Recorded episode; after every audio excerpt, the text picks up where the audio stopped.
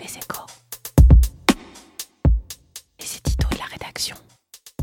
Pour les commerçants en ligne, le dernier kilomètre est un formidable défi. Ils doivent déployer des trésors de logistique pour apporter à la maison du client des produits auparavant transportés sans la moindre difficulté depuis le bout du monde. L'économie française, eh bien, elle en est un peu à son dernier kilomètre. Au printemps, elle a subi une chute sans précédent de sa production, induite par le confinement de toute la population pour cause d'épidémies ravageuses. En été, elle a réussi un rebond spectaculaire, mais elle risque ensuite de patiner à partir de l'automne. Fin 2020, sa production serait inférieure à celle de la fin de l'année précédente. Le dernier kilomètre reste à parcourir. Il est possible d'évaluer les pentes impressionnantes de ces montagnes russes, même si les chiffres seront inévitablement retouchés. D'après les estimations de l'INSEE, le PIB a reculé de 6% au premier trimestre, puis de 14% au deuxième, avec même une chute de l'ordre de 30% au plus fort du confinement. Il pourrait progresser de 17% au troisième trimestre, puis de seulement 1% au quatrième. La production nationale serait alors inférieure de 4% à celle du dernier trimestre 2019.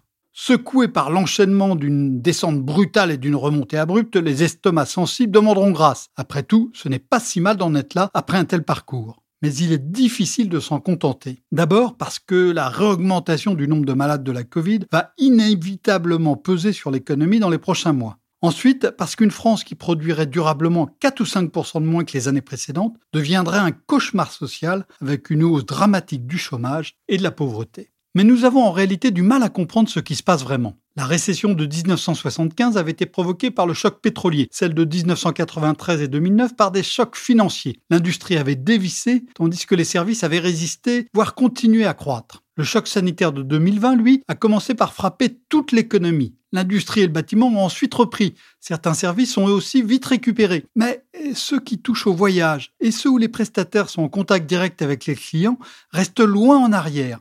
La reprise est très inégale et les plus touchés avaient été plutôt épargnés lors des chocs précédents. C'est ici que le défi du dernier kilomètre va devenir politique. Dans une récession des services, les outils employés depuis des décennies pour soutenir l'activité sont inopérants. Il va falloir en fabriquer d'autres et cette fabrication va prendre du temps.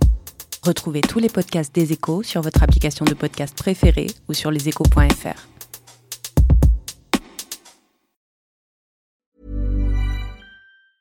Even when we're on a budget, we still deserve nice things. Quince is a place to scoop up stunning high-end goods for 50 to 80% less than similar brands. They have buttery soft cashmere sweaters starting at $50, luxurious Italian leather bags, and so much more.